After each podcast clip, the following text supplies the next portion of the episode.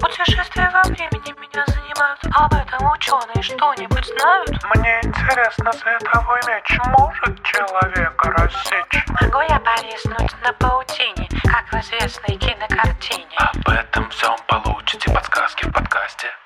Это вам не сказки. Это вам не сказки.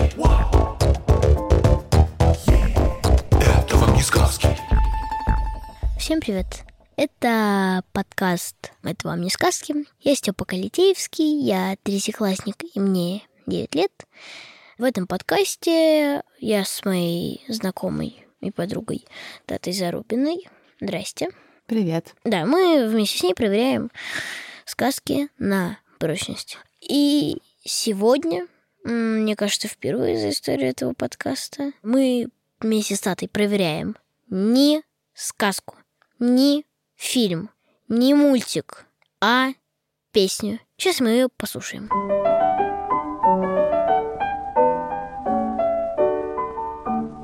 маленькой елочке холодно зимой. Из лесу елочку взяли мы домой. Из лесу елочку взяли Угадай, мы домой. что за вопрос у меня? Мне кажется, я знаю. И какой же это вопрос? Бывает ли елочки холодно зимой? Правильно. Ты уже купил елку? Э, нет, елку я еще не поставил. Ну, хотя бы подарки, какие хочешь, придумал. Да, придумал. Я хочу какую-нибудь приставку. Ясно. Я, знаете ли, третьеклашка. Чего мне еще желать? А ты чего на Новый год хочешь?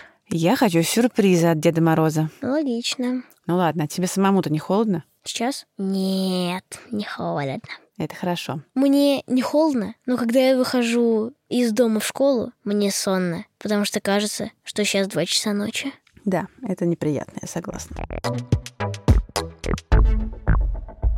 Но если все-таки вернуться к температуре и к холоду, то надо разобраться, когда вообще нам бывает холодно, а когда нам жарко и когда нам нормально. Да, это вопрос к тебе.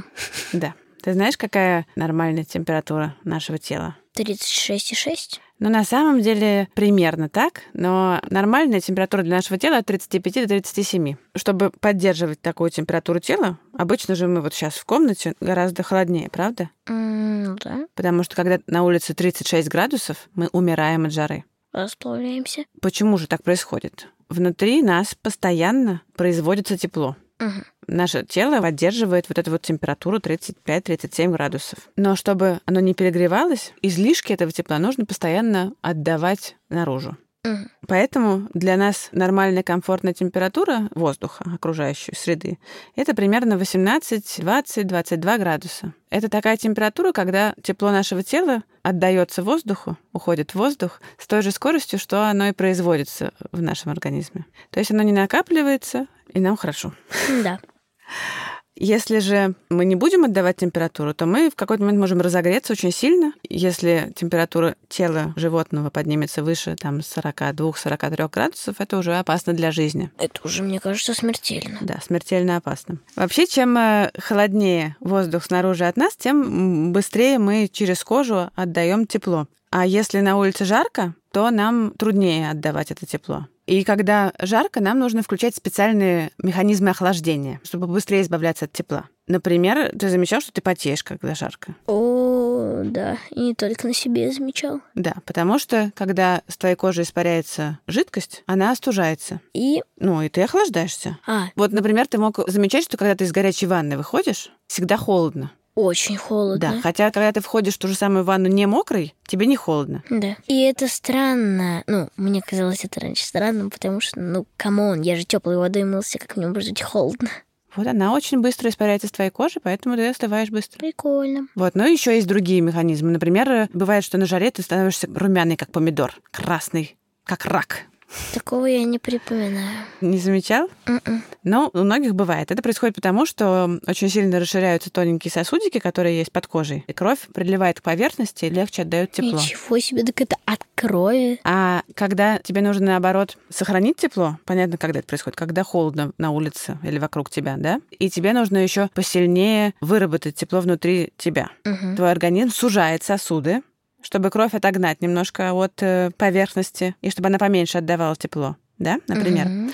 А еще нужно выработать побольше тепла. Очень хорошо тепло вырабатывают мышцы. Можешь догадаться, почему ты дрожишь? Лишняя энергия выходит. Потому что когда дрожишь, твои мышцы все А. время сокращаются, работают и вырабатывают больше тепла. То есть это способ нагреться. Мне кажется, это не сильно помогает. Тебе не очень сильно помогает? Э. Тебе, наверное, помогает одеться. Лучший способ сохранить тепло – это одеться. Да. У животных у них тоже есть способ одеваться. Знаешь, какой? Понятия не имею. Ну, во-первых, они к зиме отращивают, те, у кого есть шерсть, они к зиме отращивают особенно теплую и густую шерсть. А, да, и в жаркое время у них линька, чтобы эту шерсть. А еще выбросить. можно, например, если просто случился холод, если это не смена сезона, то можно поднять шерсть дыбом или нахохлиться, если ты птичка. И тогда у твоя одежда получается еще толще. Она лучше сохраняет тепло. Да. А, кстати, ты знаешь, как пингвины греются? Да, они в очень большую кучу сходятся и греются внутри. Я целый фильм смотрел про пингвинов, и там это было. Холодно тем пингвинам, которые, которых вытеснили. Но Ну, они потом м, попадают в центр, они же меняются. Ну да. Ну вот, это же тоже способ, чтобы уменьшить поверхность, которая отдает тепло, да? Мгм. Иногда, когда, например, мы спим и нам холодно, мы тоже сворачиваемся в клубочек. Я так делаю почти всегда, в клубочек сворачиваюсь. А ты спишь в холодной комнате или в теплой? В комнате с нормальной температурой. У меня вот всегда в комнате очень холодно. Это специально. да. Я очень люблю спать в холодной комнате, но еще это помогает э, мне спать подольше, потому что мои дети очень не любят приходить в мою комнату, когда я сплю. Нет, если мама откроет форточку, я поскорее заберусь к ней под одеяло. Этот способ работать не будет. Мы уже двигаемся в сторону елочки, и разобраться с тем, как же она переносит холод, нам помогут э, холоднокровные животные. Ты знаешь, кто они такие? Это животное, чья температура тела меняется вместе с температурой окружающей среды. Да, она у них непостоянная. А кто, например? Змея, кажется. Вроде бы м, ящерицы, крокодилы, амфибии. Ты Как же назвала их это зовут-то? рептилии, амфибии а, тоже. рептилии. Да, ам- амфибии тоже хладнокровные. Ну и на самом деле все рыбы и, не знаю, насекомые, жуки, пауки, все они хладнокровные. Не умеют сами себя греть, да? А могут они греться как? С помощью окружающей среды. Например, на солнце. А, щелничка. Они иногда специально вылезают. э, Да, вот про ящериц это довольно известная информация, что они вылезают на камушки погреть свои спинки. Да. Но как же быть им в холод? Ведь если они не могут себя согреть, то они могут замерзнуть и превратиться в лед. Хватаются в пячку. Большинство из них действительно впадают в спячку, или, точнее сказать, уходят ну, в такое состояние, м, похожее на спячку. Так что их, на самом деле, на первый взгляд трудно отличить, э, спят они или они умерли, или ж- что с ними вообще произошло. Да уж. Но они, как правило, выбирают себе какое-нибудь укрытие и отключают почти все свои жизненные процессы. Вот, вот, как раз э, вы мне напомнили. Я довольно давно понял выражение «покажу, где раки зимуют». Потому что раки тоже все отключают. Ну, типа, я тебя отключу, и ты у меня посмотришь, где раки зимуют. Суперверсия. Но на самом деле, я тебе могу сказать, где раки зимуют. И где же? Раки на дне водоемов закапываются глубоко в э, ил. Да. Ну, в общем, раки зимуют, лягушки примерно там же зимуют вместе с ними. И, например, болотные черепахи, тоже их соседи на зиму. Насекомые, например, могут э, прятаться в щелях в коре или забираться под листву опавшую. Кто в ульях может прятаться? Те же самые пчелы. Да, так может быть. Змеи, знаешь, где проводят зиму? М, понятия не имею. Они собираются в такие огромные клубки и большой толпой э, ищут себе какую-нибудь корягу или пустое место под каким-нибудь пнем в земле. И м, там спят зимой. Сел зимой на пенек и чувствуешь сильный укус. Нет, зимой не спят.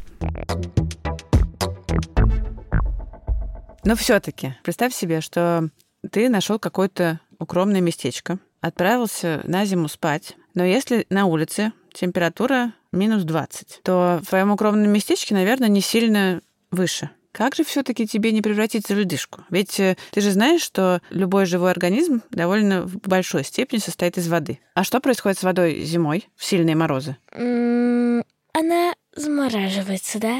Верно. Получается, что в сильные морозы, если ничего не предпринимать, она может превратиться в лед и внутри живого организма. Если внутри живого существа окажутся льдинки, то кристаллы льда могут, они же острые, Повредить организм. они могут, да, они могут, например, разрушить оболочки клеток, порвать. Ну, как это как маленькие ножички внутри. Вот, поэтому на зиму всем этим несчастным холоднокровным животным нужно как-то подготовиться, чтобы этого избежать. Во-первых, лучше по возможности уменьшить количество воды в организме. А во-вторых, можно эту воду разбавить всякими штуками, которые не дадут ей замерзнуть так легко. Знаешь, что обычно добавляют в машину, чтобы м, мыть стекло? Моющее средство. Да, но летом, на самом деле, я лично стараюсь просто лить воду и не заморачиваться покупкой всяких вонючих э, жидкостей. Да, они очень воняют. Фу. А зимой воду я не могу залить, потому что... Она заморозится. Потому что она заморозится. И мне приходится покупать вот эти вот э, разноцветные бутылки с надписью минус 20, минус 30 или что-то такое. Ага. И что же добавляют в эту жидкость? Ну, в эту жидкость конкретно я не знаю, что добавляют. Иногда, наверное, спирт, иногда еще что-то, всякие разные штуки, которые делают так, что она замерзает не при нуле градусов, как обычная вода, а в гораздо более холодных условиях. И такие штуки называются антифризы. А как эти антифризы добыть? Ну, это какие-то вещества. В случае, например, растений, до которых мы еще не дошли, но скоро дойдем. Потому что у них то же самое, да? Они же тоже не умеют себя греть, как и хладнокровные животные. И им тоже нужно запастись антифризами, чтобы не замерзло у них все внутри зимой. И вот у растений совсем все просто. Они накапливают сахара, и эти самые сахара как раз и понижают температуру замерзания, не дают замерзнуть жидкостям э, внутри них. У животных это могут быть разные вещества, но, ну, например, насекомые, у них есть какие-то специальные вещества, которые позволяют им э, не п- превратиться в льдышку, даже когда очень холодно. А, так, мы разобрались с хладнокровными и выяснили, что если они достаточно запаслись, то им не холодно. Ну да. А елочки холодно зимой? Мое предположение, что из-за хвоинок нет. Но это только предположение. Сейчас расскажу. Начнем с того, что растениям, как и животным, о которых мы сейчас только что говорили, нужно избавиться от воды как можно больше на зиму. По той же самой причине, потому что если они не избавятся, то она у них внутри может замерзнуть. И действительно, поэтому здорово, что ты подумал про хаваинки, потому что обычно листья в этом смысле растениям э, не помогают. И именно... То есть я был отчасти прав про хвоинки. Ну, отчасти, да. Потому что растения не просто так к зиме сбрасывают листья. Одна из причин — это то, что через листья все время испаряется вода. Через корни она всасывается, через листья испаряется, и так она постоянно идет сквозь растение. Но вода же как раз не нужна. Так почему бы не оставить листья и не, не выкидывать их? Если они будут все время испарять, а корням нечего будет всасывать, то что произойдет? Будет сухое дерево. Да, они просто высохнут, совершенно верно. А хвоинки можно не сбрасывать, потому что они такие тоненькие и покрыты еще восковым налетом, и очень мало испаряют воды. Поэтому хвоинки не мешают зимой. Мгм. К чему еще нужно быть готовым растению зимой? К тому, о чем мы говорили с тобой, о том, что нужно иметь э, в запасе антифризы. Мгм. И здесь это Сахара. да, растения на зиму, похожие на хладнокровных животных, у- уходят на покой. У них затормаживаются все, все их процессы, да, как мы с тобой уже обсудили. Не происходит ни всасывание воды корнями, ни испарение воды листьями, ни фотосинтеза, в них ничего не происходит. И в этом состоянии растения и наша елочка в том числе могут выдерживать очень-очень-очень холодные температуры. Ну, там вот минус 40, пожалуйста. Но это в состоянии покоя. Если же растение начнет просыпаться и уже пустится в рост. Например, пришла оттепель, да, М. и почка начала рассыпаться, начали появляться листочки, то Если потом снова ударят морозы сильные, то растение гораздо будет хуже себя чувствовать, чем э, если эти морозы были в начале зимы, например. Потому Да. что оно уже начало выходить из этого своего сонного состояния. Ну да, не повезло этому растению, если оно проснулось во время зимы. Может произойти как раз то, о чем мы говорили. Вода внутри растения может замерзнуть. И тогда эта часть, которая пострадала, скорее всего, Отомрет. отомрет, да. То есть елочки не бывает зимой холодно. Ну, в некоторых случаях бывает, но в основном не холодно. В основном не холодно. И то есть не только елочке не холодно, но и всему живому не холодно. Ну, как-то это все живое приспособилось. Им бывает холодно, но они умеют с этим справляться. Да. А всем, кому холодно, кто как-то недоволен, переезжайте туда, где вам холодно не будет. Ну, они там и живут, а у нас как раз не живут. Да. Вот. Все. Всем счастья. Ну что, разобрались? Разобрались? Супер. Очень было интересно. Очень клево. Это был подкаст «Это вам не сказки». С вами был я, Степан Колесеевский. И я, Тата Зарубина, спасибо вам большое. Мы э, благодарим редактора Асю Терехову, звукорежиссера Диму Гутничева, расшифровщика Кирилла Гликмана, фактчекера Полину Семенову и студию Чемоданов Продакшн. Спасибо всем, кто нас слушал. Наш подкаст можно слушать везде, где вы слушаете подкасты. И лучше всего слушать в приложении «Гусь-гусь». Э, лайкайте, пишите нам комментарии и вопросы. Мы все читаем. Всем пока.